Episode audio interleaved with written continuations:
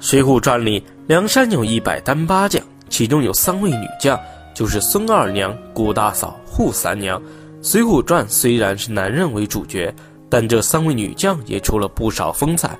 三位中最漂亮、最厉害的一位，就是一丈青扈三娘，人称梁山美艳第一。可是结局却很惨。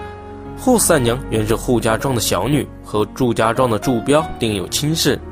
如果不是梁山攻打祝家庄，二人就要结亲。祝彪年轻勇猛，可是内心卑鄙，是个小人，根本配不上扈三娘。但是扈三娘并没有拒绝这门婚事，是同意嫁给祝彪的。祝家庄招惹了梁山，梁山由宋江带队前来征讨。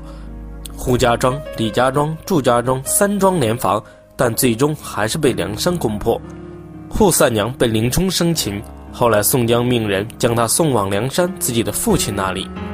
扈家庄被毁，李逵杀了扈三娘一家老幼，只有他的哥哥扈成逃脱，祝彪也被杀死。扈三娘的婚事自然是毁了。扈三娘遭受灭门的惨痛，又经宋江做主，被许配给了好色的矮脚虎王英。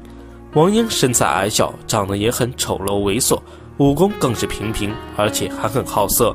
孤身一人的扈三娘又在梁山的地盘之上，只能同意嫁给王英。宋江名正言顺地做了梁山老大后，对好汉进行了排座次，扈三娘排到了第五十九位，比较靠后的位置。就连扈三娘的手下败将王英、彭吉、郝思文等，居然都排在他的前面。招安后，扈三娘随着宋江征讨方腊，遇到了一个会妖法的镇魔军。王英先跟郑魔军交手，中了郑魔军的妖法，被一刀砍于马下。